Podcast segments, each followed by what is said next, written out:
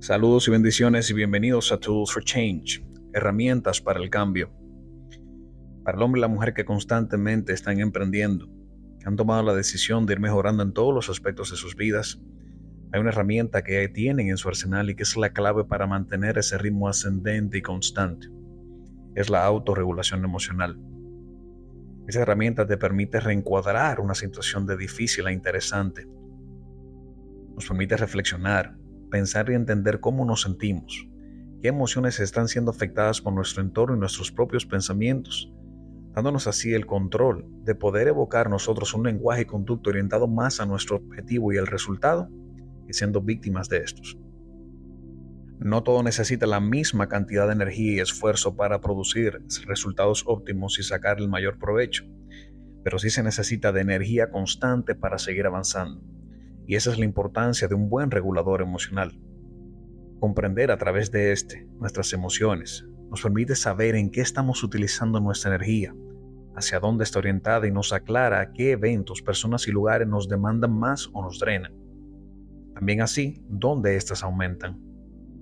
La autorregulación es el semáforo de las emociones, empoderándote de manera asertiva y congruente hacia dónde quieres ir dándote sentido de responsabilidad, resiliencia y dominio propio. Esta herramienta nos permite transformar una experiencia, momento y situación estresante al entendimiento de que es pasajera, impersonal y controlable.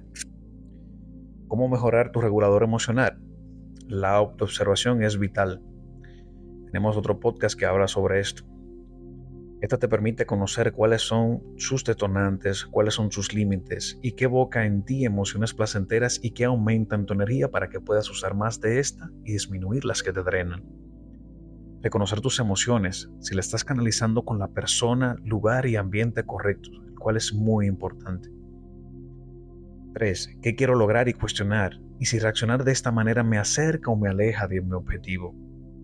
4 de presentarte esta situación de nuevo, ¿qué harías diferente y qué me hace sentir mejor? ¿Cómo lo haría mejor?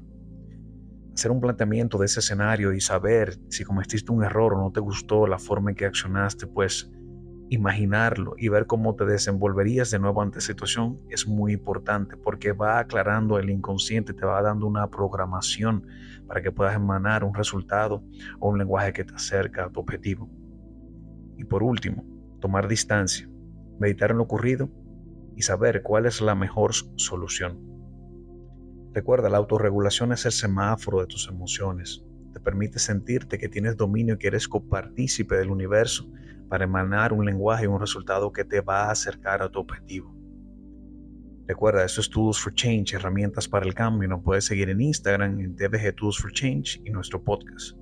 Bendiciones.